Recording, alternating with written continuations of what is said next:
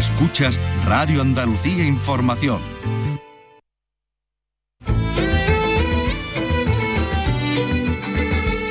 Andalucía es cultura. Con Maite Chacón. Radio Andalucía Información.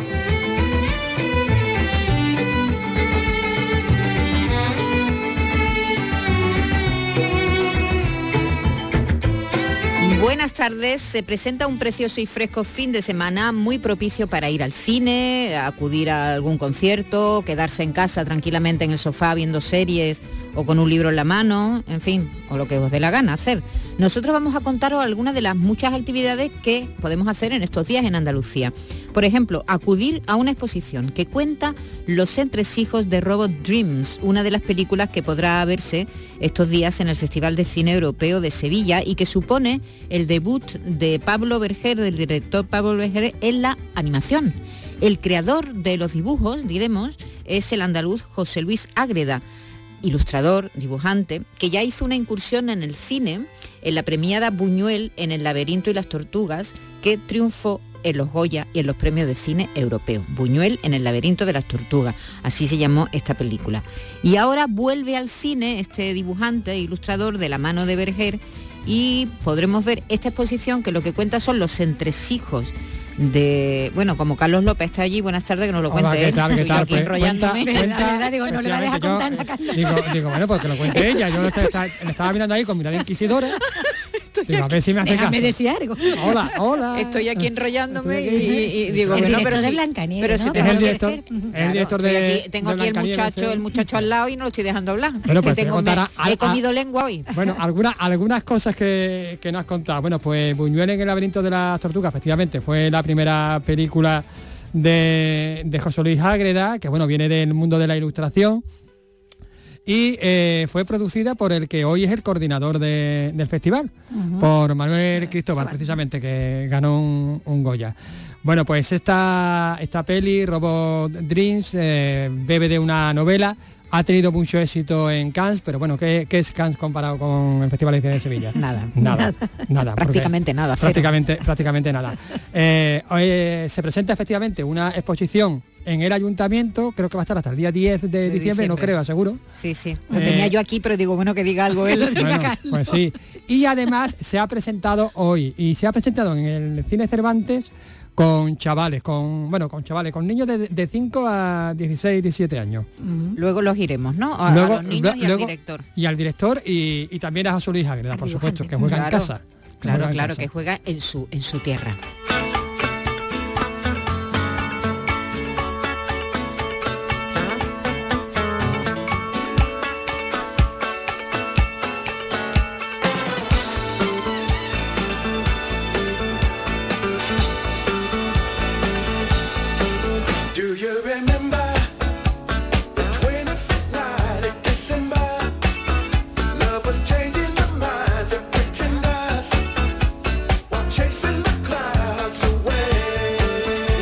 ¿Y por qué me trae September si estamos en November? Porque September tiene muchísima. ¿Cómo empieza la, la canción? ¿Con qué frase?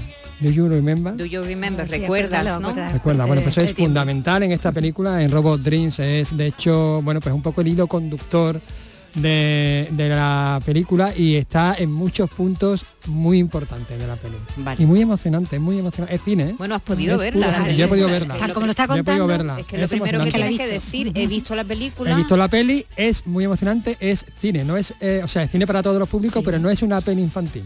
Vale, y, Vale, y tiene que ver con robots, ¿no? Tienen que ver con robots y con animales. Con anima- ¿Y hay hum- humanos también? No hay humanos. No hay humanos. Animales y robots. Animales y robots. Solo, solo tienen apariencia Humanoide. humana, humanoide. Muy bien, muy bien. Humanoide, los, los robots, efectivamente. Y bueno, como decimos, pues una película que, que ha hecho, que José Luis Ágreda se ha encargado de la dirección artística. Claro, mm, muestra un Nueva York súper detallista, muy bonito, un Nueva York de los años 80, Ujú. precioso. Precioso, muy bien. Bueno, pues seguiremos con cómic también, porque estos días se está celebrando en Málaga y también en otros lugares de Andalucía gráficas, que es un encuentro entre mujeres dibujantes e ilustradoras que se han reunido para hablar de su trabajo, sus influencias y la gran proyección que están teniendo las mujeres en un arte que hasta hace no mucho estaba muy masculinizado. No solamente los dibujantes eran los creadores de cómic, sino también eh, las- los lectores, que eran fundamentalmente varones, hombres. Ahora no. Ahora hay muchas mujeres haciendo cómic, ilustraciones y también muchísimas lectoras. Así que eh, eso hablaremos luego con Natacha. Natacha, que la tengo aquí apuntada, Bustos. Natacha Bustos, que es una gran ilustradora, trabaja en Marvel. eh, haciendo un personaje femenino del que luego vamos a hablar, muy divertido, muy lista, muy, muy estupendo. Así que hablaremos luego. Nos acercaremos un momento al Monkey Week. eh, Carlos también, ¿no? Sí, vamos a intentar hablar con la. Blackie.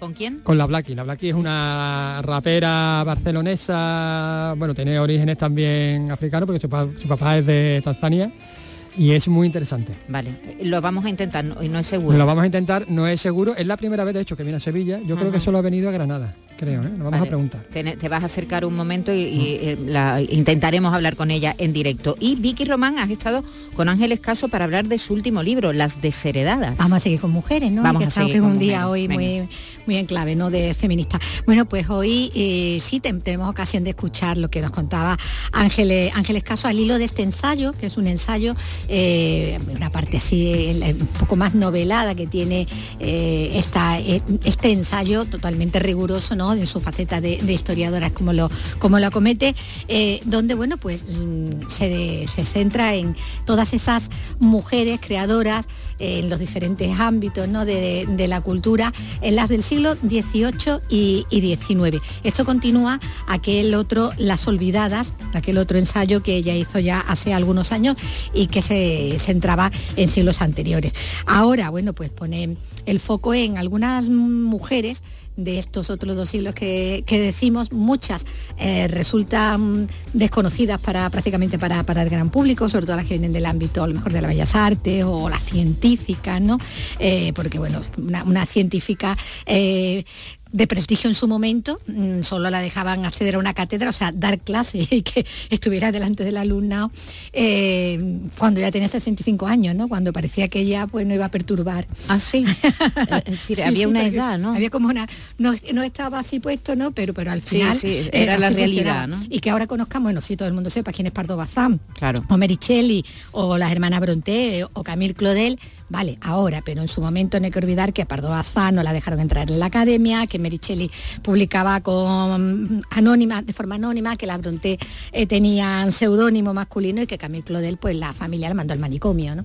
20 años, del que no salió Así, nunca, ¿no? por cierto, murió, murió murió allí allí. en el manicomio. Y terminaremos con buena música, porque Diego Abollado nos trae hoy uno de los duetos más famosos y más bellos de la ópera, el dúo de las flores del Acmé, compuesto por Leo Delibes, y nos va a contar algunas curiosidades de este dúo y la relación que tiene con la música española, porque de eso se trata. Diego todos los viernes nos trae a un compositor extranjero que hace música, diremos, ambientada en España. Pero nosotros ahora, que vamos a empezar ya el programa, a desarrollar todas estas historias, por cierto, en la realización está Miguel Alba y en la producción Raimundo a- Angosto, nos vamos un momentito a Plutón.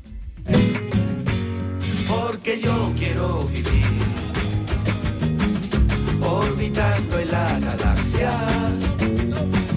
Siempre tengo a dónde ir, donde vaya tengo casa.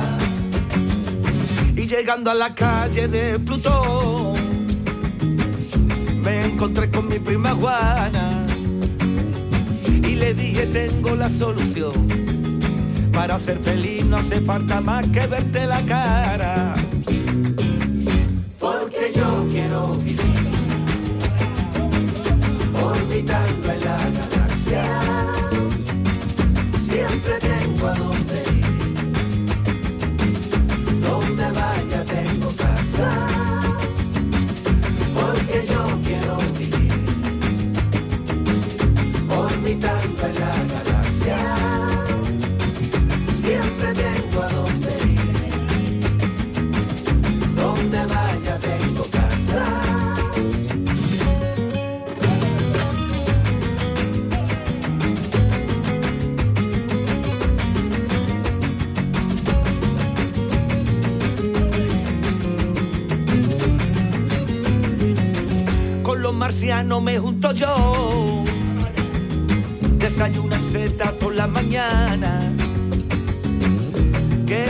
pedazo de colocón.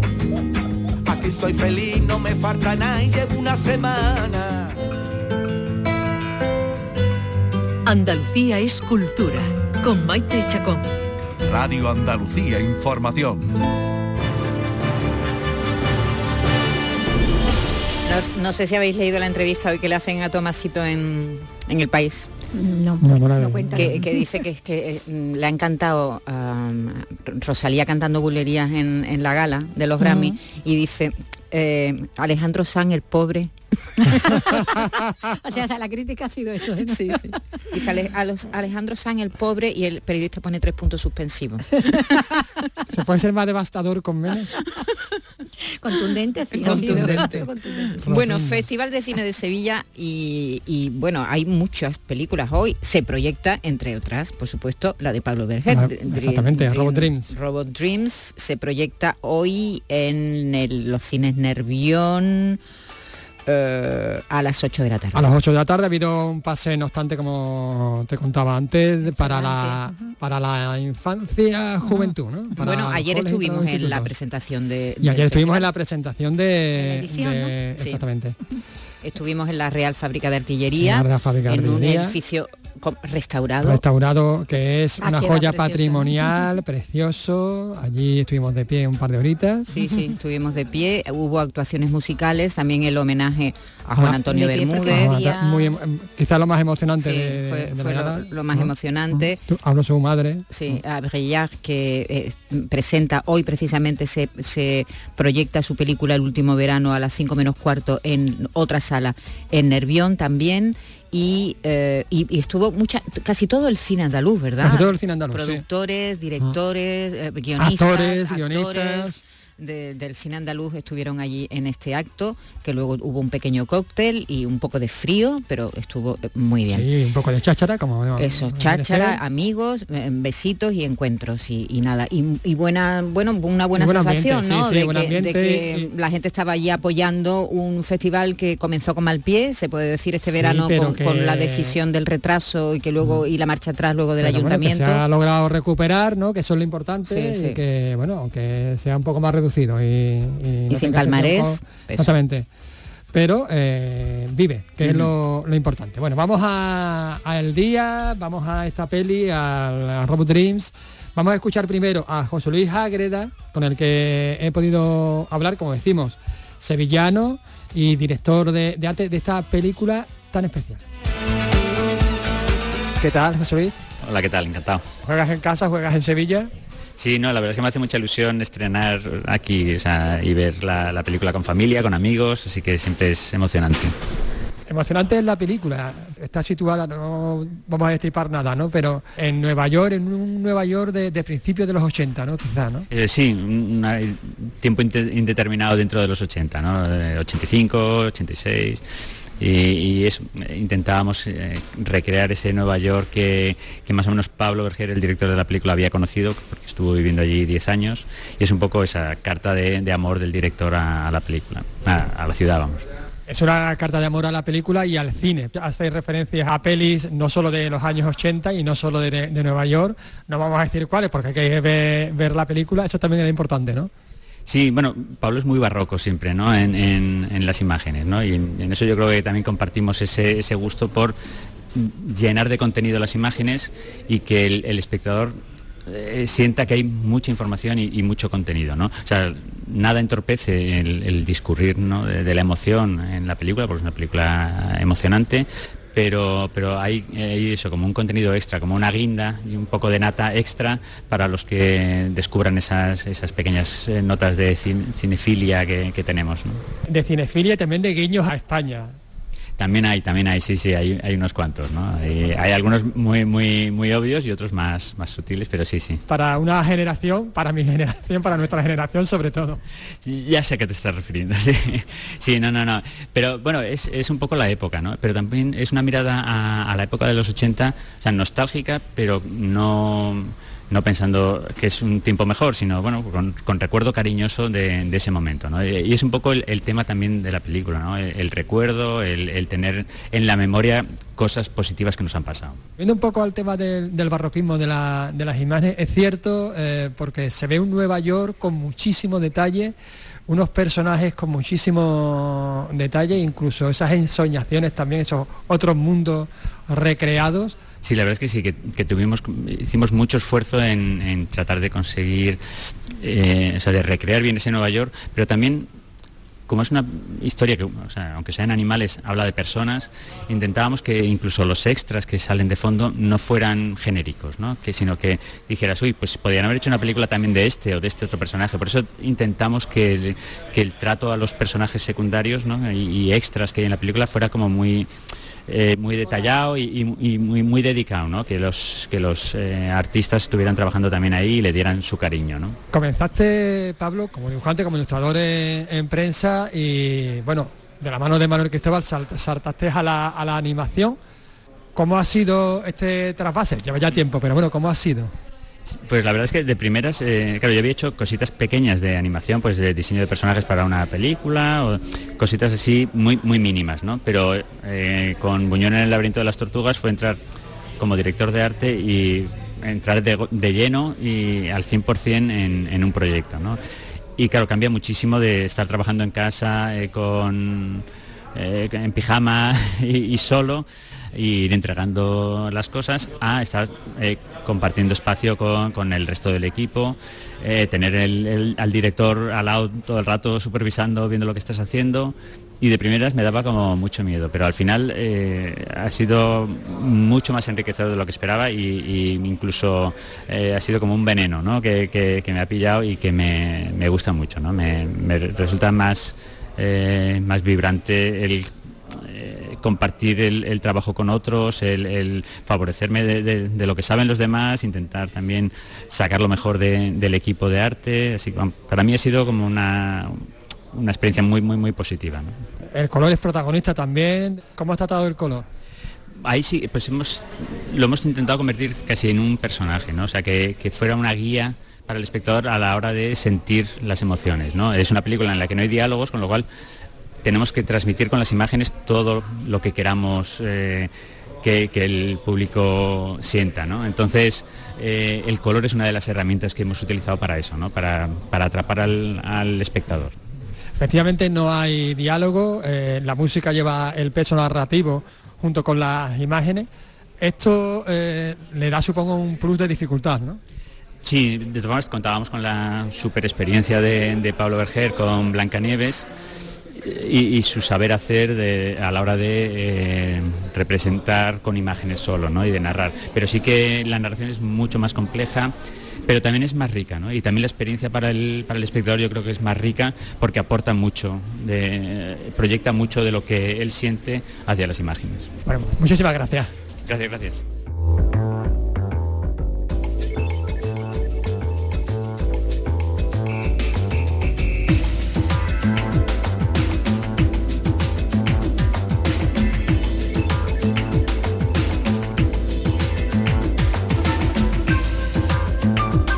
¿Qué películas se pueden ver hoy en el festival? Bueno, pues eh, por ejemplo Aníbal González, el arquitecto de Sevilla, que se podrá ver a las ocho y media en el Cine Cervantes, que es uno de los espacios donde se van a poder donde se van a proyectar, además de las seis salas de Nervión, el festival. Aníbal González, que está dentro del panorama andaluz, de la sección de cineastas andaluces, que en esta edición ha salido reforzada, casi con el doble de películas de ediciones anteriores. Pues la verdad que sí, y en este cine precisamente donde se ha se ha pasado hoy Robot Dreams. Vamos a escuchar ahora ya al, director, ¿te parece? A Pablo Berger, que está rodeado de, adolescentes que, bueno, reflotaban por ahí las hormonas.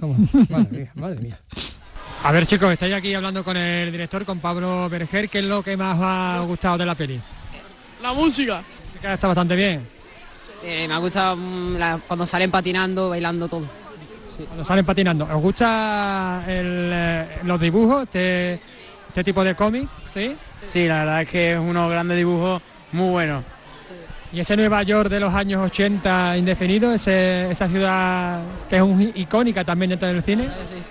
Pues muy bonita, la verdad. Yo nunca he ido a Nueva York, espero ir algún día. ¿Y os gusta la historia? La historia entre estos, este robot, este perro y después lo que, lo que sucede. Me ha encantado la historia. Sí. ¿Qué sacáis de, de la peli? ¿Qué queréis que cuenta?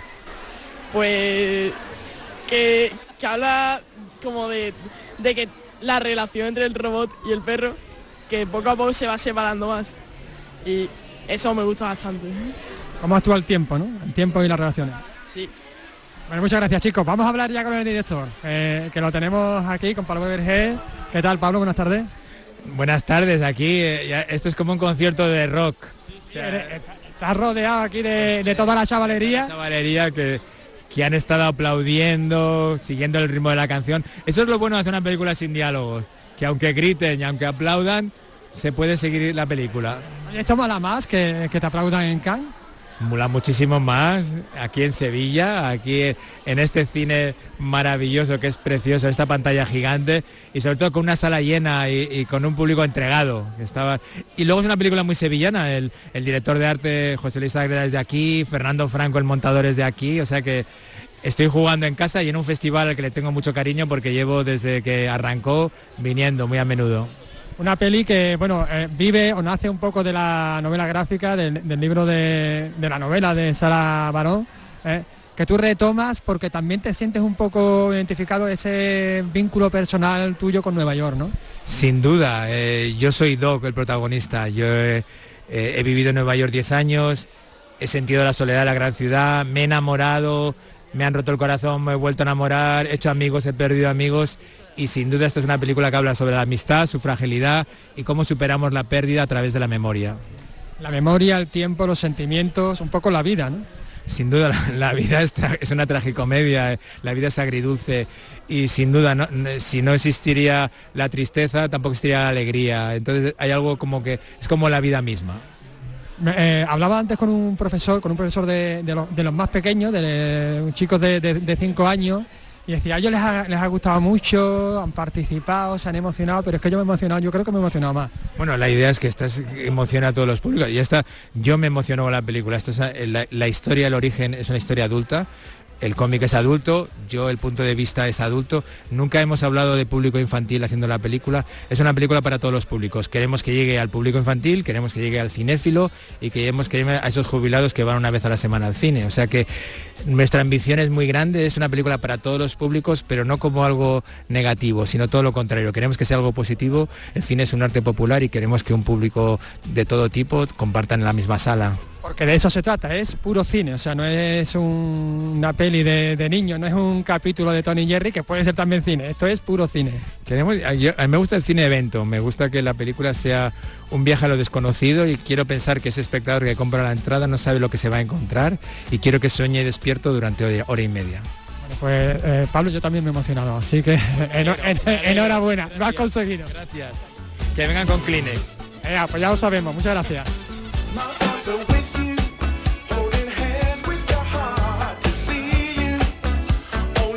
Y donde se está celebrando otro festival que termina mañana es en Almería.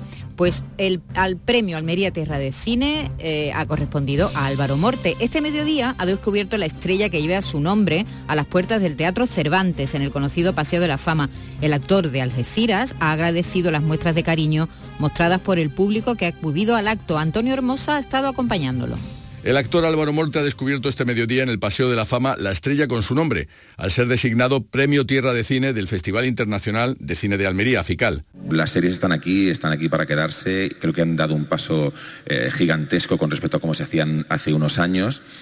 Y, creo que ya no podemos hablar de hermano mayor y hermano pequeño en términos de cine o televisión. Creo que estamos hablando meramente de formatos distintos en términos de, de duración, en términos de, de narrativa, de cómo, de cómo nos enfrentamos a contar una historia. Muchas personas han acompañado al actor en su recorrido por la ciudad hasta llegar a retirar el paño que cubría su estrella. El festival continúa hoy con la gala de entrega de premios de los cortometrajes ganadores del Festival Internacional y mañana concluirá con la gala final, en la que se entregará el premio de honor al humorista y actor José Mota. Andalucía es cultura con Maite Chacón. Radio Andalucía Información.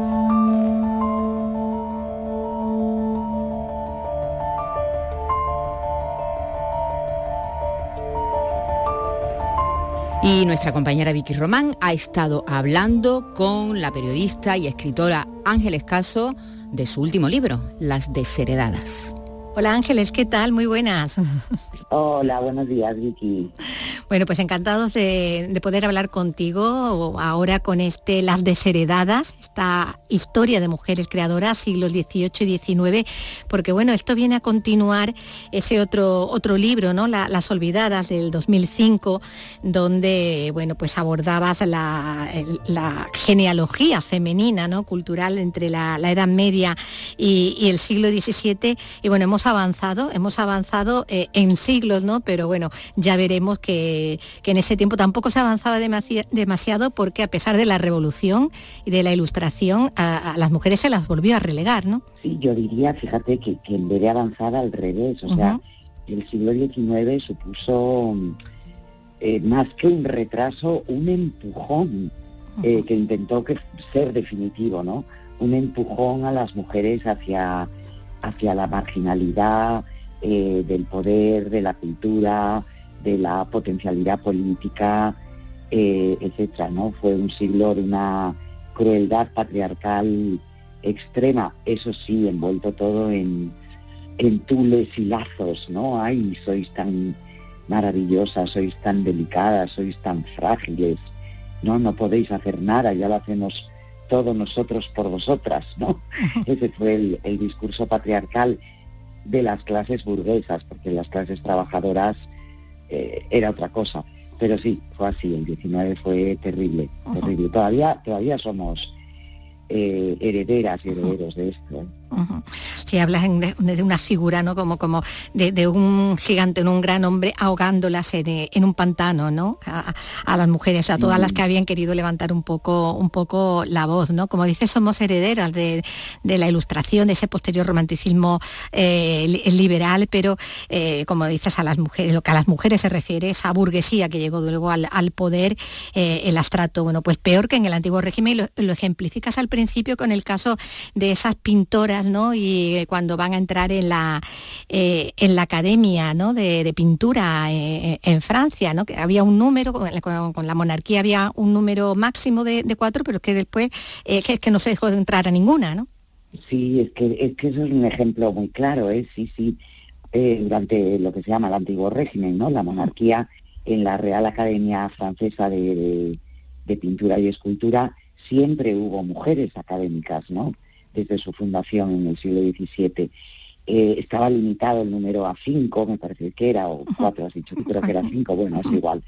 Pero había mujeres siempre.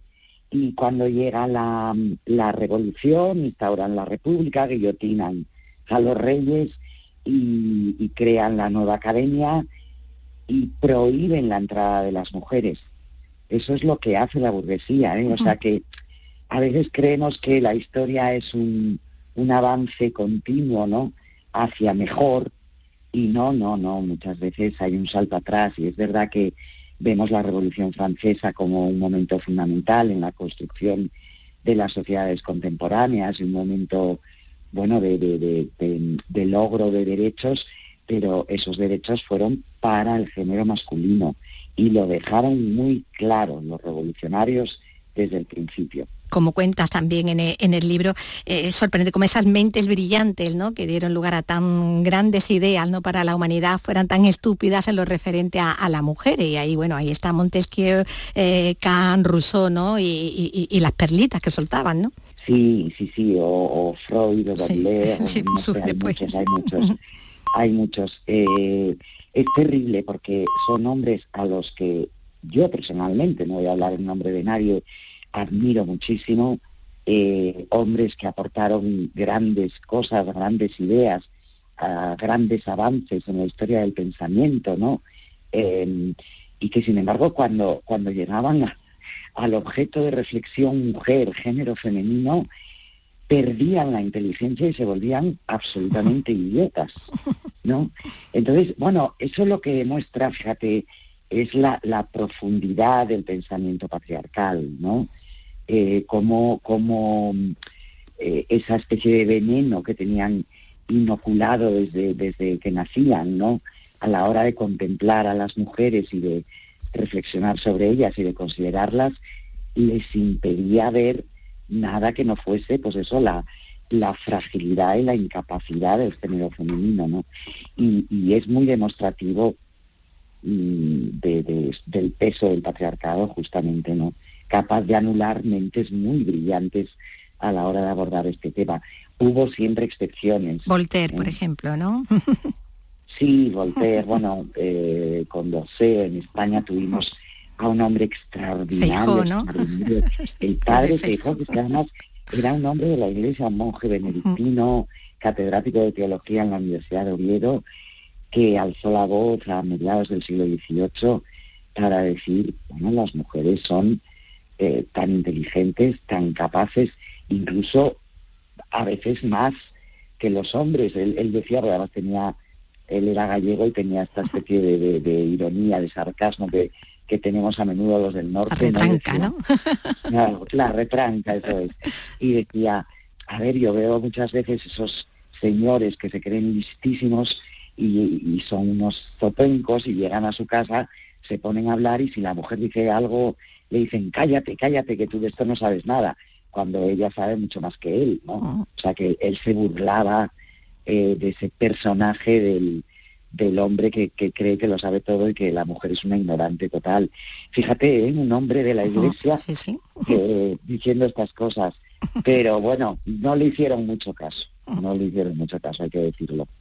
Bueno, porque abordas en el libro las situaciones ¿no? de muchas de esas, esas mujeres ¿no? que sirven como, como ejemplo ¿no? de, en los diferentes ámbitos ¿no? de, la cultura, bueno, artistas, dramaturgas, pensadoras, novelistas, músicas, poetas, eh, científicas, y el hecho ese que destacas también de cómo eh, esa científica italiana, Laura Abasi, eh, primera europea que, tiene un doctorado en ciencia, consigue, la, consigue la cátedra ya a los 65 años cuando parece que es menos peligrosa, ¿no? como si pudiera perturbar menos, ¿no? Ella, era profesora en la, Universidad de Bolonia, eh, en ciencias, y, le permitían dar clases en su casa. Sí. Ella recibía a los alumnos en su casa, ¿no? Y al final ya le, otorgan la cátedra, porque es que debía ser excepcional, eh, em, pero ya le dejan ir a dar clase a la universidad, pero cuando ya era bueno, prácticamente en aquellos tiempos una anciana, ¿no? Claro, ya no perturbaba el orden, ¿no? Eh, el orden, em, bueno, supuestamente tan, tan riguroso y tan decente entre comillas, de, un espacio como un claustro universitario, ¿no? Siguiendo con las exclusiones, bueno, ahí estaba, por ejemplo, las luchas ¿no? Eh, reivindicativas de, José Famar, ¿no? Para poder entrar en las sociedades económicas, que las tenían vetadas, por supuesto, o la de, ya más tarde, de Emilia Pardo Bazán, ¿no? Para, para entrar en la, en la academia. Bueno, que eso era ya un pulso que ella se, se, marcaba, ¿no? Sin demasiadas esperanzas, pero porque ya era, ya era una, eh, como no dejar dar su brazo a torcer, ¿no? Y tenerlos ahí, pues puesto siempre en evidencia, ¿no? A sus colegas, ¿no? Qué bueno, ¿no? Esta manera de verlo, de tenerlos. Sí, en tensión todo el tiempo. Sus colegas. Sí, sí, sí, sí, sí. Eh, bueno, eh, mira, la lucha por, por la educación de las mujeres a lo largo de los siglos fue una lucha de poder, yo lo tengo clarísimo, ¿no? Y lo ves, ves como una y otra vez, pero ya desde la Edad Media, ¿eh? multitud de mujeres en, en Europa levantan la voz, lo que pasa que, claro, durante siglos lo hacen a título individual hasta que se empiezan a organizar los movimientos feministas colectivos, ¿no? Pero una y otra vez las mujeres que llegan a escribir, que llegan a, tener una cierta voz pública con muchísimo esfuerzo, eh, arremeten contra el empeño de los hombres en no darles educación, ah. ¿no? Claro, la sociedad patriarcal no quería que las mujeres estudiasen porque eso les, confería poder. Si tú das conocimientos, das poder. Lo sabemos perfectamente, podían aspirar a ser libres, ¿eh? a no vivir encerradas en las casas, manipuladas, dominadas y, sometidas pues a lo que la sociedad patriarcal quería, es decir, tú en casa, eh, hablo siempre de las clases privilegiadas. Sí, sí, porque las otras trabajaban como vamos. No que las mujeres han trabajado toda la vida, ¿eh? claro, claro, claro las de las clases humildes que han sido la inmensa mayoría. Pero bueno, hablando de las clases privilegiadas, entonces hay esta lucha continua, ¿no? De muchas mujeres diciendo, pero déjennos estudiar, déjennos estudiar, ¿no? Y bueno, esto pasa en el siglo XVIII fundamentalmente, cuando alzan la voz las, las ilustradas, y ya en el XIX las primeras feministas que se empiezan a organizar, pues en España tenemos esta figura brillantísima de Emilia Pardo Bazán, ¿no? que tuvo la suerte de pertenecer una clase a una acomodada. familia no solo, claro, no Claro. solo acomodada, Ay, noble. además fue, fue hija única y los padres la educaron de una manera extraordinaria y la apoyaron siempre, siempre estuvieron a su lado, acompañándola, sosteniéndola, ¿no? Entonces, claro, esta mujer que fue una intelectual enorme eh, y que, que se reivindicó como feminista, feminista radical, dijo de sí misma, ¿no? Y efectivamente que puso en evidencia a todos los intelectuales y escritores de su momento que le negaron el sitio que merecía. Pero ella tenía una fortaleza interior asombrosa y se mantuvo siempre en la lucha. Supongo que tendría muchas dudas y tendría muchos desfallecimientos, como no, pero públicamente jamás lo demostró, ¿no? Y llegó un momento que sí, con mucha eh, mucha sorna gallega también eh, dijo aquello de, bueno, me declaro candidata perpetua a la academia en nombre de todas las mujeres de España, ¿no? Por supuesto no lo consiguió, hubo que esperar 100 años eh, para que una mujer entrase en la academia. sí. Sí, pero bueno, eh, los demás quedaron retratados, ¿no? Todos sus contemporáneos que fueron tan, tan, tan intolerantes, ¿no? quedaron retratados en lo que, en lo que escribieron, ¿no? En lo que dijeron sobre, sobre Emilia Pardo Bazán, que cuando no tenían ningún argumento, que no lo tenían, pues tiraba de- del insulto más, más, más zafio, ¿no? Y, Y nada de, lo, peor, ¿eh? Y además hombres, mira, yo Clarín, por ejemplo, es un, es un novelista al que admiro mucho, ¿no? Y, y, bueno, además O soy Varela. y obviamente lo tengo ahí metido en el corazón, ¿no? Pero claro, cuando lees las cosas que dijo sobre sobre Emilia, que llegó a utilizar pues pues la palabra más gruesa y fea y desagradable que se puede decir sobre una mujer, ¿no? Simplemente porque era mujer, era inteligente y se metía en campos y en actividades que ellos querían reservarse propia. en para sí mismos, claro. claro. Bueno, están todas esas revolucionarias, ¿no? Como la, la madre de Mary Shelley, ¿no? Eh, que bueno, que, que Mary Shelley, luego vamos a ver, también te ocupas de, de ella y de cómo, al igual que, que Jane Austen o que, o, o que las hermanas Bronte, eh, pues va a permanecer, en su caso en el anonimato, en los otros, pues no, bajo los seudónimos, ¿no? Sin dar a conocer su identidad, nunca, ¿no? Es increíble, es increíble porque piensas eso que una novela como Frankenstein, ¿no?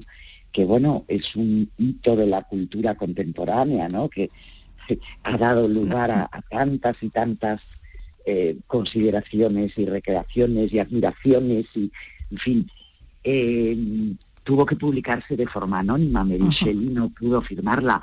O las novelas de Jane Austen, ¿no? Que ahora leemos y releemos y vemos una y otra vez en, en adaptaciones cinematográficas. Jane Austen nunca firmó sus novelas y escribía eh, de espaldas a la puerta del, del salón de su casa y cuando veía que la puerta se abría, Que chirriaba, que estaba- chirriaba, que no la arreglaba para que... chirriaba, sí, sí, sí. Solo cuenta su sobrino en la primera biografía que hay sobre ella. Tapaba lo que estaba escribiendo y se ponía a bordar, ¿sí? porque para que nadie se enterase de que ella era la autora de esas novelas que tuvieron mucho éxito, ¿sí? pero que fueron publicadas bajo el nombre de una dama, una señora, Lady. ¿no? Es desolador, es desolador, o sea, es desolador y al mismo tiempo a mí me provoca una admiración terrible porque pienso, pero ¿cómo estas mujeres fueron capaces de soportar todo eso y de mantenerse ahí? ¿No? O sea, ¿cómo, qué, vocación, qué necesidad tan inmensa tenían, ¿no? Eh, de expresarse, de comunicarse, para, para tener que hacerlo de esta forma, a escondidas, para que nadie las insultase eh, por la calle o pusiera en duda el, el honor de ellas y de sus familias, ¿no? Pues es el rigor. Está eh, escrito este, este ensayo, desde luego, de, de Ángeles Caso sobre las desheredadas, esta historia de mujeres creadoras de los siglos XVIII y XIX. Eh, yo no sé, Ángeles, si en el siglo XX nos espera, eh, lo tendremos aquí pronto también, de tu mano. A las bueno, mi mujeres idea, 20. mi idea es que esto termina, termine siendo una trilogía, efectivamente Las Olvidadas, eh, Las Desheredadas y, y un tercer tomo que, que abarque las primeras décadas, sobre todo de, del siglo XX, ¿no? Lo que son las eh, las modernas, Vanguardia, las ujú. modernistas, sí, sí, sí, sí, que es una época apasionante, ¿no? Sí, como decimos, estamos pendientes, estaremos pendientes de esa tercera, ¿no? De ese tercer libro. Pues muchísimas gracias, Ángeles Caso. Un abrazo. Vicky, muchas gracias a ti, un abrazo. Andalucía es cultura, con Maite Chacón. Radio Andalucía Información. Nadie puede ser Y esta tarde hay un homenaje a las canciones populares de Lorca por medio de un concierto en el Teatro Góngora de Córdoba. Tiene los datos Miguel Vallecillo. Es el espectáculo La Tarara sobre las canciones populares de Lorca y la Argentinita, protagonizado por tres destacados intérpretes, la pianista Rosa Torres Pardo, el tenor cordobés Pablo García y el bailador bailarín Marco Flores. Escuchen a Pablo García. Vamos a cantar desde las canciones que Lorca eh, hizo con Sí. la Argentinita hasta cosas, pues eh, incluso de Córdoba, ¿no? O sea, cosas de Miquel Ortega que compuso, por ejemplo, la canción del jinete, que es preciosa. Bueno, un- un- una gran retaíla de... Incluso toca un poco el piano. Cuenta con dramaturgia y dirección del también cordobés Francisco López y se configura como una producción nacida para actualizar, al cumplirse el 125 aniversario del nacimiento de Federico García Lorca y de la cantante, bailarina y coreógrafa Encarnación López la Argentinita de las canciones populares de Lorca.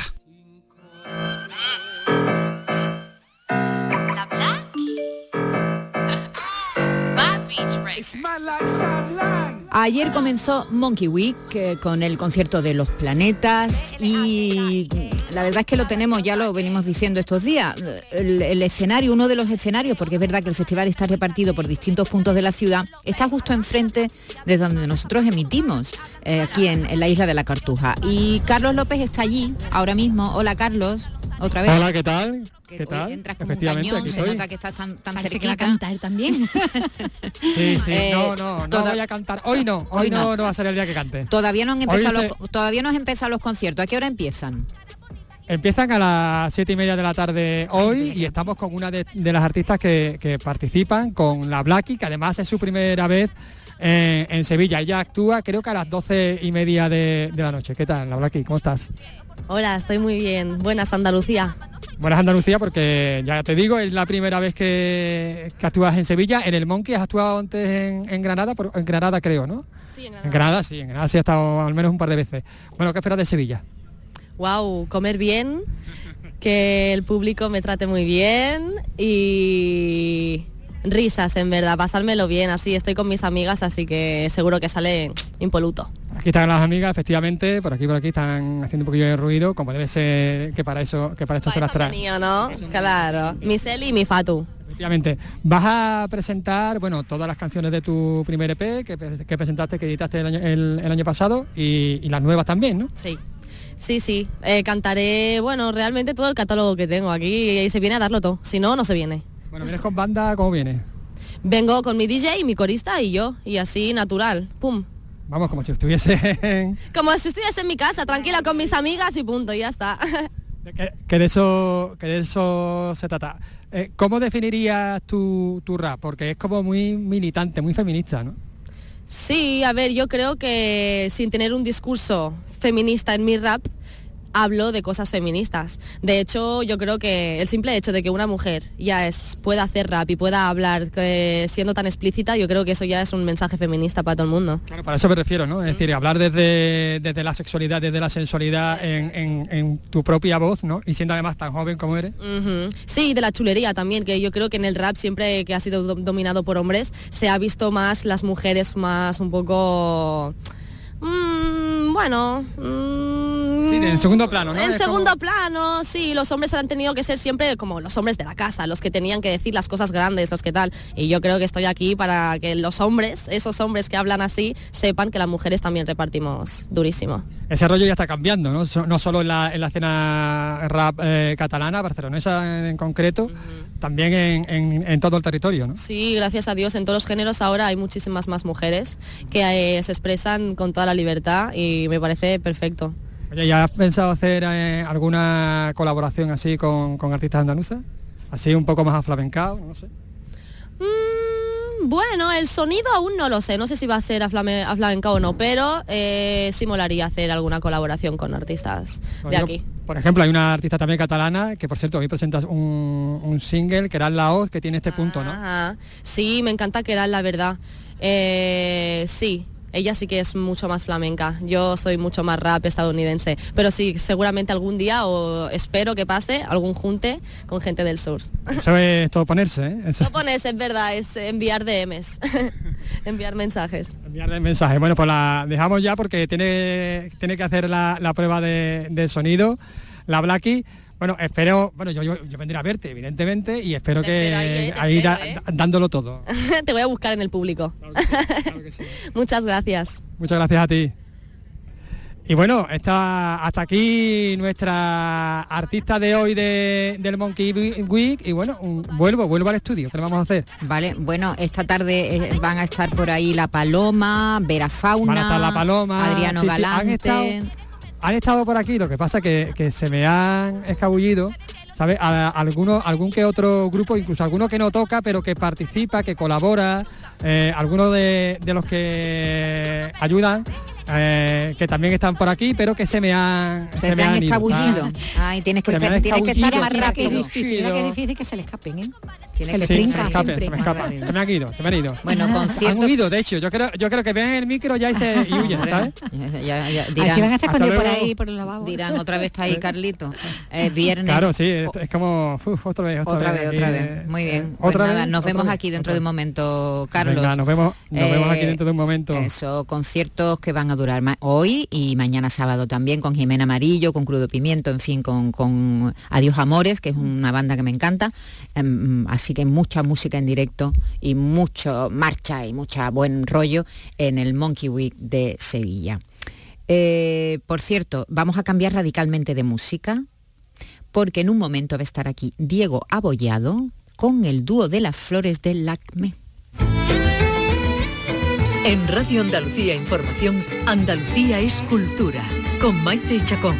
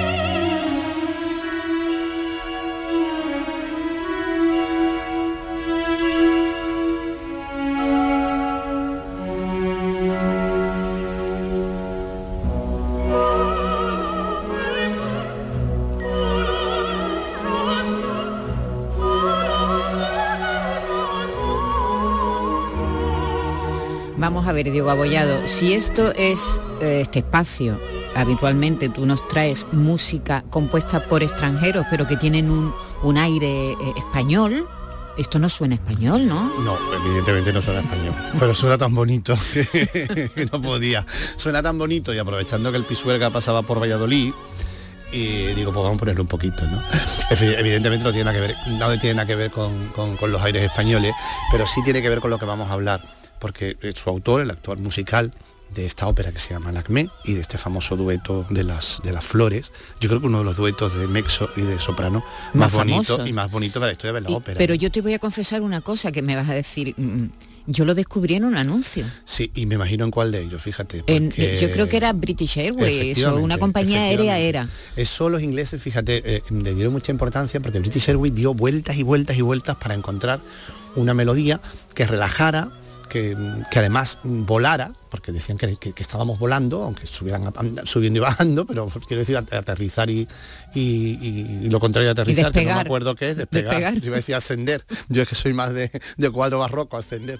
Entonces le dieron muchas vueltas y al final encontraron que esta parte del trío era la parte indicada. ¿no? Y Pero sin embargo, sí es una ópera muy conocida y este, este dueto también. es A ver, que- cuidado, es una ópera muy conocida, pero como muchas óperas con, con- con- con fragmentos muy famosos, la ópera es muy conocida, pero la ópera se representa muy poco. Tengo que el argumento es complicado. ¿eh? No está en España, no, no tiene que ver con España, pero todavía tiene que ver con algo más al sur, que es la India, porque el argumento sucede en la India. ¿no? durante la India británica, ¿no? Sí, bueno, y una India rara, no Sí, se sabe sí. muy bien. Tú sabes que las óperas a veces con los argumentos se quedan así Sí, en dos planos para jugar a la, para jugar a las dos cosas. Aquí está la, la, la que es la, diremos, la heroína, Claro. y, y Malika, que. Efectivamente, y ¿no? Malika, este, dúo, este dueto es entre Malika y Lagmé. Y todo esto, ¿por qué? Porque vamos a hablar de- del compositor, que como tú bien dices, que hablábamos antes, se llama Leo Delibes, que es muy francés, no se puede llamar francés, que esta melodía, tú sabes que la ópera francesa tiene unas características muy concretas, una melodía muy especial, muy suave, muy bonita, muy bien orquestada, se, se difiere Se de la diferencia italiana, de la italiana. es como más lírica. Y Leo Delibes, en este caso, hace uno de, las grandes, de los grandes momentos de la ópera francesa. Completamente. Pero no lo traíamos por esto. Eso, aunque- ¿por qué lo aunque traemos Por eso entonces? tú me has reñido. Porque tú dices Delib, Delib, que se escribe Delibes, como Eh, nuestro exacto. escritor. Efectivamente, con B, con todo. ¿Tú Sí, sabes sí. por qué además? No. Pues porque precisamente nuestro escritor y después nuestro director de Doñana, su, su hijo, Su ¿no? hijo, efectivamente también con la Andalucía, eh, descienden de- del- de- del músico, Ah, de Leo sí. Delif, un sobrino de Leo Delif, a finales del siglo XIX, vino a, fue al norte de España a, traba- a trabajar como ingeniero en un tendido de ferrocarriles. Y ya se quedó en España y, y- y, bueno, hizo una, una, una- una- una línea de los Delib que se convirtieron en En Delibes, claro.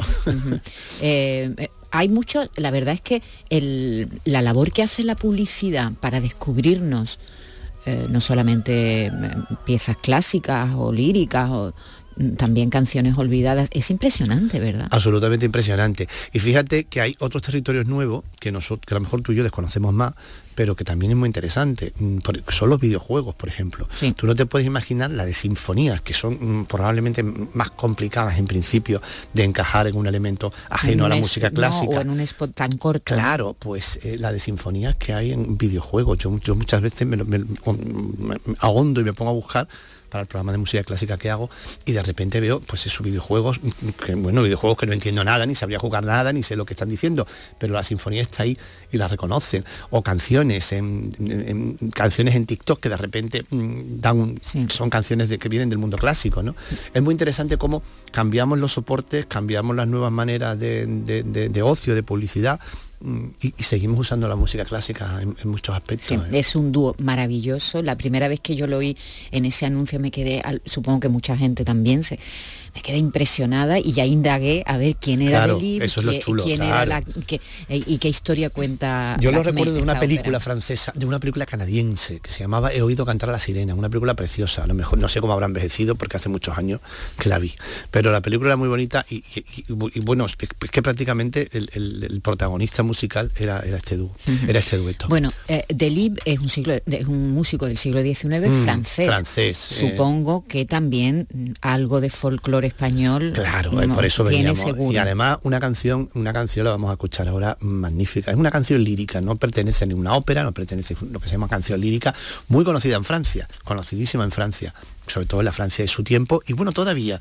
todavía es muy normal verla en los grandes, en las grandes fiestas del, del, del 17 de- del ¿qué día es? de julio, el 14 de julio del 14 de julio, esas fiestas grandes que hacen en el Champs-Élysées y todo eso, siempre cae una de estas canciones, mm, una de estas canciones mm, del Delif, mm, la canción española, mira, mira, mira, están ahí les Castagnet, como dicen ellos.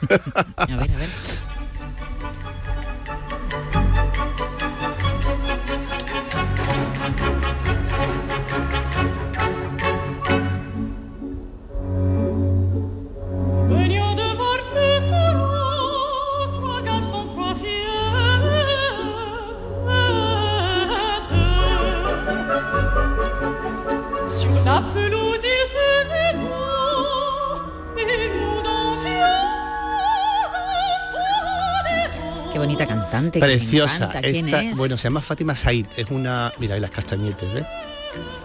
Es una soprano egipcia maravillosa, magnífica.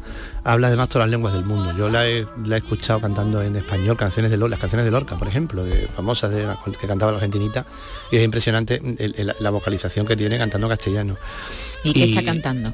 Y está cantando esta canción de Delir, canción española, canción lírica española, que se llama Le, Fi- Le Files de Caric, que vendría a ser algo así como las gaditanas, ¿no? Ajá, la- ¿No? sí, las chicas de Cádiz, las gaditanas. chicas de Cádiz, las gaditanas, las hijas de Cádiz, literalmente, ¿no?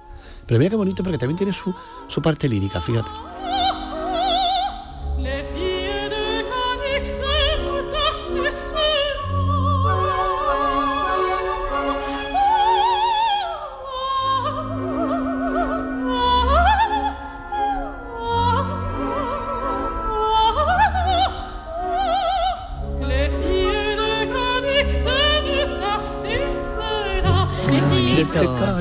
Yo tengo un amigo francés músico que dice que esto es la contra la contrarréplica a con las bombas que tiran los fanfarrones de las gaditanas.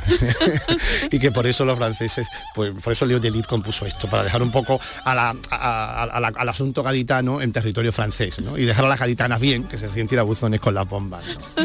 Es muy surrealista en su en sus opiniones musicales y en sus críticas. ¿no? Por cierto, ¿has visto Napoleón? No, no la he visto y se estrena hoy. Oh, oh, oh, yo estoy deseando. Sí. Porque a mí una carga de caballería es lo que más me gusta en el cine. Pues, eh, ¿sabes que obvian completamente la, la invasión napoleónica en España, Claro, no? y además mira, a mí me ha molestado, y mira que yo no soy especialmente nacionalista, pero soy muy, joder, muy respetuoso con la memoria histórica.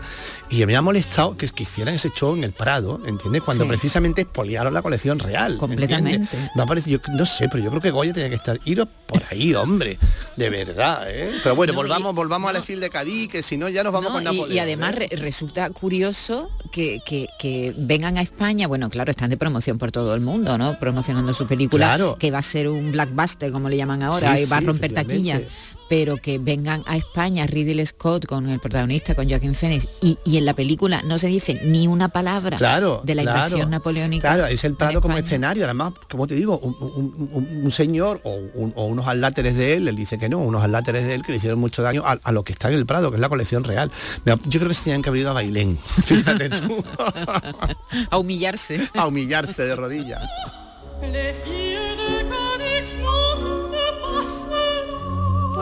En fin, que Delib también tenía También había, sí, había aires lo- españoles. Efectivamente, porque como siempre dicen, la mejor música española, por lo menos hasta, hasta, el, hasta el final del siglo XIX, la escribieron los franceses. Gracias, Diego. A ti.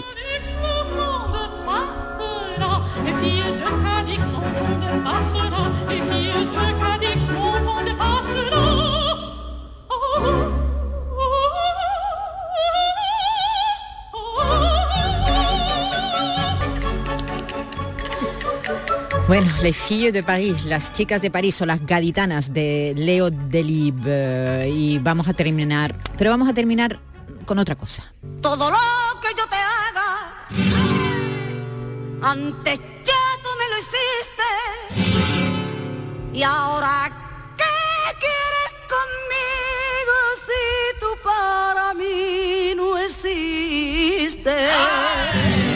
La canción elegida por el Ministerio de Igualdad para celebrar el Día Internacional de la Eliminación de la Violencia contra las Mujeres. Así que mañana nos vemos en las manifestaciones. Un abrazo, hasta mañana.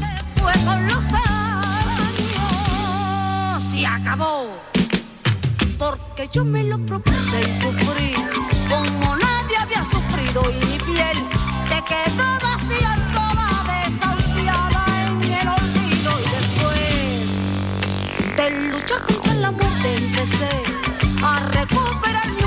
yo olvidé